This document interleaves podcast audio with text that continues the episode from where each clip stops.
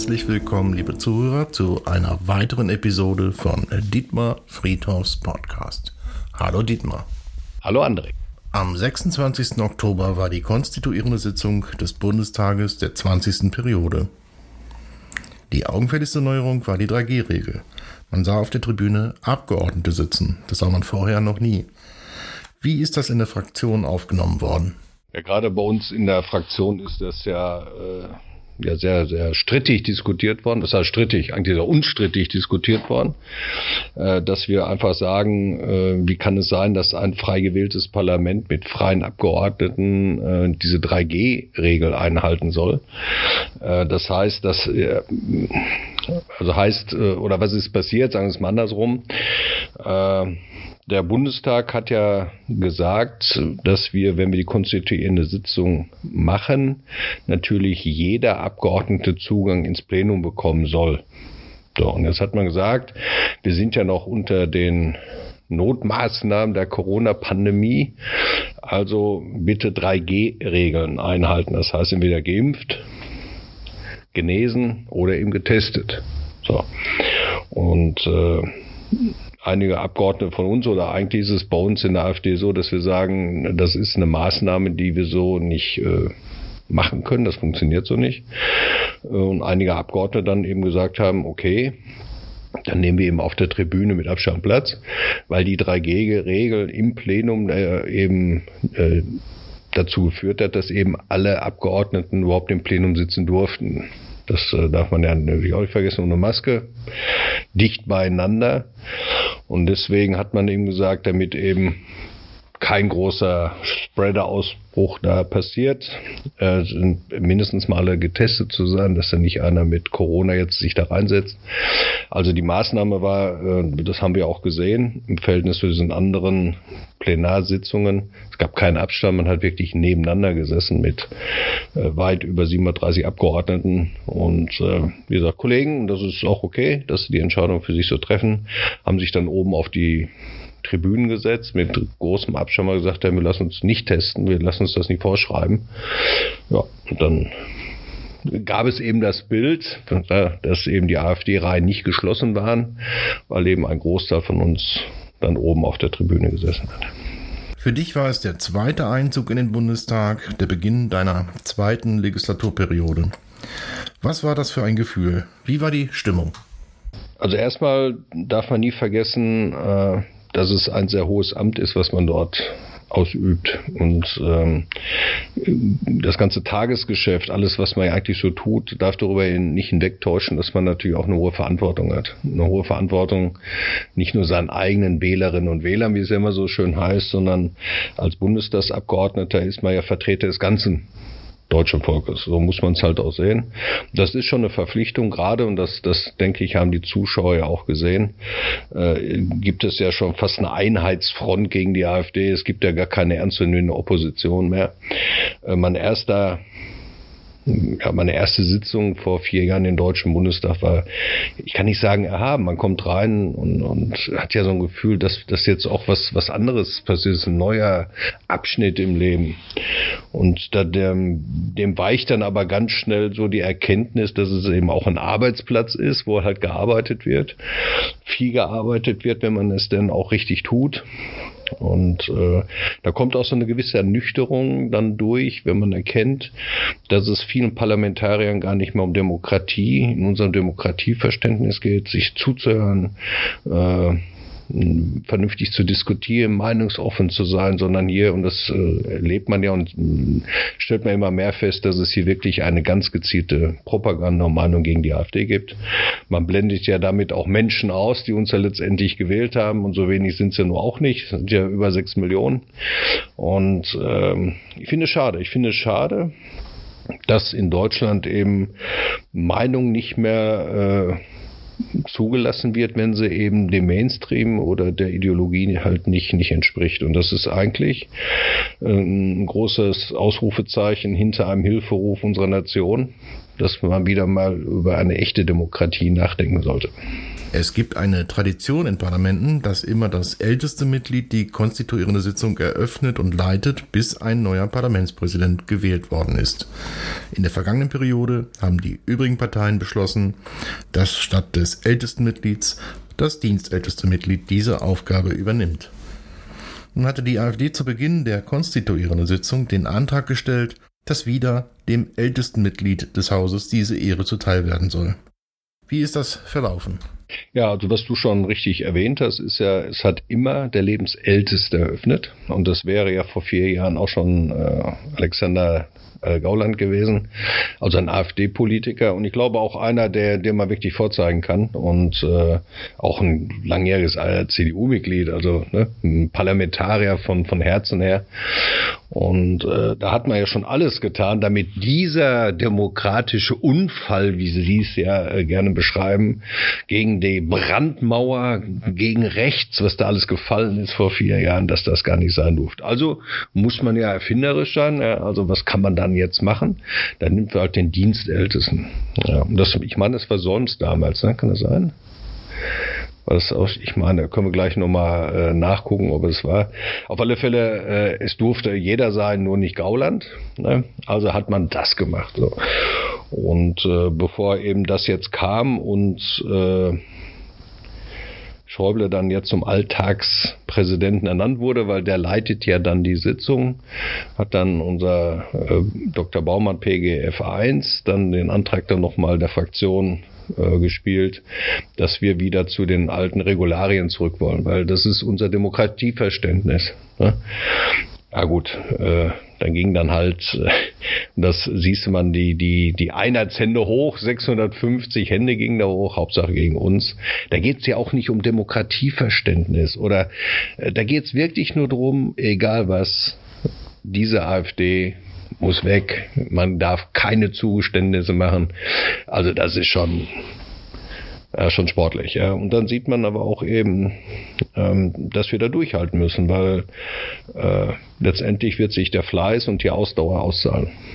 Nachdem nun Herr Schäuble das als Dienstältester machen durfte, stand die Wahl des Präsidenten und der Vizepräsidenten an. Die SPD durfte den Präsidenten stellen und alle übrigen Fraktionen haben einen Vizepräsidenten zur Wahl vorgeschlagen. Gewählt wurden alle Kandidaten außer der Kandidat der AfD. Daraufhin bat die AfD-Fraktion um eine Sitzungsunterbrechung und man wartete als Zuseher gespannt darauf, was danach wohl passieren würde. Es geschah allerdings nichts.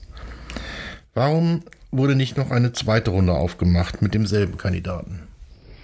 Also unser Kandidat ist wohl über jeden Zweifel erhaben, das kann man wirklich sagen. Es ist eine Koryphäe im Maschinenbau, äh, ist Professor an einer deutschen Hochschule. Äh, er ist amtierender, das muss man sich mal vorstellen, er ist amtierender Landtagsvizepräsident in Thüringen. Und unsere Oberdemokraten äh, schaffen es wirklich, diesen Mann abzulehnen. Also das ist ja wohl an Heuchelei, an, an äh, ich, man kann es eigentlich gar nicht in Worte fassen. So, das heißt, wir haben da wirklich einen, und ich wiederhole es, über jeden Zweifel erhaltenen äh, erhabenen äh, Bundesbürger aufgestellt, ein demokratisch gewähltes Mitglied dieses Parlamentes. Und nochmal, ich wiederhole, dieser Mann ist noch Landtagsvizepräsident in Thüringen. Also was, was, was spricht denn gegen diesen Menschen? Also bei, bei jeder Fantasie jetzt irgendwas zu erzählen, also das ist ja schon wirklich krumm. Äh, äh, ja, dann hat man ja äh, erstmal die äh, Frau Baas gewählt von der SPD. Ähm, das ist äh, eher der linke Flügel der Genossen. Also da gibt's wohl schon wieder Zugeständnisse, dass man auch dann die linken Flügel spielt. Und äh, ja, dann hat die haben alle, alle Fraktionen außer eben die FDP jetzt Frauen aufgestellt. Ja, also selbst wenn alle für Quote sprechen, habe ich immer so ein 50 Prozent Verständnis. Aber dass jetzt fast alle Frauen neben Frau Kubicki, ach Entschuldigung, neben Herrn Kubicki jetzt, also Frauen sind, äh, naja gut, vielleicht reizt sich ja Kubicki, den ist nahtlos da ein. Man weiß es ja in unseren diversen äh, Zeiten nicht, was da alles noch möglich ist. Also ganz krumm, ne? Jetzt wollen alle Frau spielen. Man muss ja jetzt, also hier, hier gibt's gar keine Gleichgewichte mehr. Gibt's ja nur noch ideologisch äh, gespielte Politik. Aber äh, das ist, äh, dann ist ja die Rede von dem äh, linken Chef, der Fraktionschef, der hat uns dann mal richtig wieder angegriffen als äh, die braune Soße so ungefähr, äh, ganz nah an Nationalsozialismus, die AfD. Das war wohl der Gefälligkeitsakt, damit man eigentlich, und das sage ich jetzt mal, so wie ich das hier so verstehe, eine nicht richtig, richtig legitimierte Fraktion der Linken, die ja, wenn man es mal ganz äh, äh nüchtern betrachtet, mit 4,9 Prozent als Fraktion eigentlich gewählt ist. Die haben ja den Spagat hingekriegt durch diese drei Direktmandate. Dieses gibt es ja in unserem Demokratieprozess. Also eine Partei, die drei Direktmandate gewinnt, kann ja dann mit der Anzahl ihrer Stimmen dann doch wieder in den Bundestag einrücken. Das heißt, die Linken sind ja mit 4,9 Prozent, also eigentlich unter der 5 Prozent Hürde. Äh, also sie ist gescheitert. Ja? Es ist eine gescheiterte linke Partei, die da sitzt. Äh, und man könnte ja mal die Wahl wiederholen lassen. Aus meinem Demokratieverständnis, wenn eine Wahl so dermaßen schief läuft, so dermaßen alles, was ich an, an, an, an einer demokratischen Wahl äh, verstehen würde, was alles in Berlin nicht eingehalten worden ist, könnte ich mir sogar vorstellen, dass da ein Direktmandat mal ganz entspannt wegfallen würde. Aber auch das interessiert ja keinen, wirklich Clarks interessiert keinen. Man weiß, die Wahl in Berlin ist schiefgelaufen und was macht man? Nichts. Das musst du dich mal vorstellen. Ne? Wir reden hier jetzt nicht über Uganda oder Kongo oder was weiß ich. Wir reden hier über die Bundesrepublik Deutschland. Und äh, na gut, jetzt sitzen auf alle vier Linken da. Und die stellen dann mit Frau Pau, äh, also die 32 Mannekes, so wie viel das sind, die stellen jetzt wahrhaftig im Bundestagsvizepräsidenten. Und man lässt es so, dass die AfD keinen stellen darf. Und jetzt muss man sich doch mal fragen, was läuft hier in diesem Land mittlerweile schief. Ja? Und äh, für mich hat die CDU sich aus diesem ganzen Prozess jetzt endgültig verabschiedet. Sie hätte sich enthalten können, sie hätte aber auch mal, wenn sie wirklich noch einigermaßen konservativ um die Ecke getickt hätte, zumindest mal dafür stimmen können. Aber die lässt sich jetzt, und das wird es sagen, die CDU hat als Volkspartei ihren eigenen Abgesang jetzt endgültig eingeleitet. Es gibt auch keinen Grund mehr, CDU zu wählen. Für was? Ja, und ich sag mal, die FDP mit, mit ihren Linkner, äh, ja, Lindner hieß er immer, äh, jetzt ist er Herr Linkner. Also wer sich so verschiebt in einem Parteiengebilde, dass auch die, die freien Liberalen, freie Linke gibt's nicht, oder? Ja ein Widerspruch an sich. Und die, die überholen jetzt alle, alle. Ne? Also demnächst müssten sie alle auf der ganz anderen Seite sitzen. Äh, und das Einzige, was ja die FDP wirklich interessiert, ob sie Ministerposten kriegt äh, für ihre gestreichelte liberale Seele. Was sie wirklich interessiert, dass sie eben nicht neben der AfD sitzen will. Also das ist also an Peinlichkeiten nicht mehr zu überbieten. Aber ich hätte sie auch gerne weg von mir. Dann sollen sie ihren Kindergarten Club da auf der anderen Seite machen, können sich mit den Grünen die Bälle zuspielen. Plüschwelle. Und dann kann die, C, die CDU nehmen und sitzen. Am besten die CSU, die scheint ja dann auch ein bisschen wertkonservativer zu ticken, weil die CDU braucht hier in diesem Land wirklich keiner mehr. Achso, du hast ja noch was gefragt. Genau. Dann haben wir unterbrochen, nachdem das alles nicht passiert ist. Wir haben lange überlegt, was wir jetzt machen. Ähm, wir haben dann gesagt, okay, äh, wir machen diesen zweiten Wahlgang nicht, weil das pff, spülst eh weg, ob du jetzt einmal verlierst oder zweimal verlierst. Das heißt, wir wollen jetzt die, die nächsten Wochen nutzen, um äh, weiter aufmerksam zu machen, welche hochkarätige Person wir mit unserem Kandidaten äh, haben. Äh, das heißt, wir werden das jetzt alles tun, äh, ja, um ihn bekannter zu machen. Äh, wäre mal schön, wenn die Presse drauf ausspringt und auch mal wirklich zeigt, im Verhältnis zu den anderen. Jetzt, jetzt vergleichen wir mal unseren äh, Professor mit Claudia Roth, übrigens tolle Ballerina-Klamotten, ja. Also wie die rumgelaufen sind zu ihrer, also das ist auch schon erschreckend. Aber daran erkennt ja auch die Seele unseres Volkes, so wie die Vertreter sich selber präsentieren, vertreten sie letztendlich auch das Land. Also wir haben gesagt, nein, äh, äh, wir geben uns Zeit, wir versuchen jetzt die Person nach vorne zu spielen und wenn wir halt schauen, was da passiert. Deswegen haben wir gesagt, heute nicht. Äh, und dann äh, werden wir es auf alle Fälle nachholen mit diesem Kandidaten. Es ist unser Kandidat und den werden wir natürlich nach wie vor unterstützen. Wie ist jetzt die Arbeitsfähigkeit nach der konstituierenden Sitzung? Die Bundesregierung hat sich noch nicht gebildet. Ist es im Moment möglich, überhaupt normale Politik zu machen? Anträge zu stellen oder Anfragen zu stellen? Äh, normale Politik, das ist so schön. Ne? Was ist hier noch normal? Ja? Das, würde mich aber freuen über so einen Moment, wo man mal normale Politik wieder macht. Das ist ja auch das, äh, wie wir durch oder in den Bundestagswahlkampf äh, gezogen sind mit Deutschland, aber normal endlich mal wieder was Normales machen. Ähm, also die Arbeitsfähigkeit ist ja dann, also die Fraktion ist gegründet und rein theoretisch sind wir arbeitsfähig. So. Äh, aber wo es hingeht, geht natürlich erst dann, wenn die äh, Regierung sich gebildet hat und die Ressourcen klar sind. Das heißt, nach der Regierungsbildung werden die Ressourcen gegründet. Dann ist auch klar, äh, welche Ministerien es gibt. Man munkelt ja vom Klimaministerium, was weiß ich. Dann ist ja die Frage, ist zum Beispiel Energie in Wirtschaft, bleibt Inneres, Unheimat, Umbau. Und es kann ja sein, dass alles sich neu sortiert. Und wenn das feststeht, ob es zum Beispiel auch dieses Klimaministerium gibt. Danach werden die Ausschüsse festgelegt. Und wenn die Ausschüsse festgelegt sind, also erst Ministerium, dann Ausschuss, äh, dann können auch wir Abgeordneten durch unsere Fraktion, wenn man so will, in die Ausschüsse gewählt werden, als Sprecher, als Obmann, als äh, ordentliches Mitglied, als stellvertretendes Mitglied. Und dann wird praktisch die parlamentarische Arbeit aufgenommen.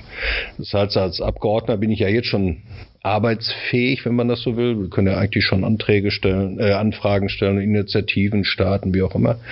Aber erst durch die äh, Besetzung der Ausschüsse geht eigentlich die wirkliche politische Arbeit los. Und äh, man muss sich also das so vorstellen, dass das Plenum oder der Bundestag ja eigentlich auf die Regierung aufpasst durch diese Ausschüsse. Ja. Und äh, auch die Gesetze müssen ja äh, praktisch durch den Bundestag durch. Ja, also nicht die Regierung beschließt da was, sondern der Bundestag beschließt. Der Bundestag ist das höchste demokratische Gremium, was wir haben. Äh, aber dafür muss eben erst die Ministerien feststehen, die müssen besetzt werden. Und dann schauen wir mal, was da passiert. Weil rein theoretisch stehen uns ja drei Ausschussvorsitze zu. Es kann natürlich auch sein, dass uns die auch verwehren, weil wir leben ja im deutschen Demokratieparadies. Ja, und deswegen sind wir mal gespannt, was sie sich da noch alles einfallen lassen. Ja, ich habe mal eine Frage an dich, André. Erstmal ist mal andersrum, ja. Äh, du hast das ja bestimmt auch live gesehen, die konstituierende Sitzung.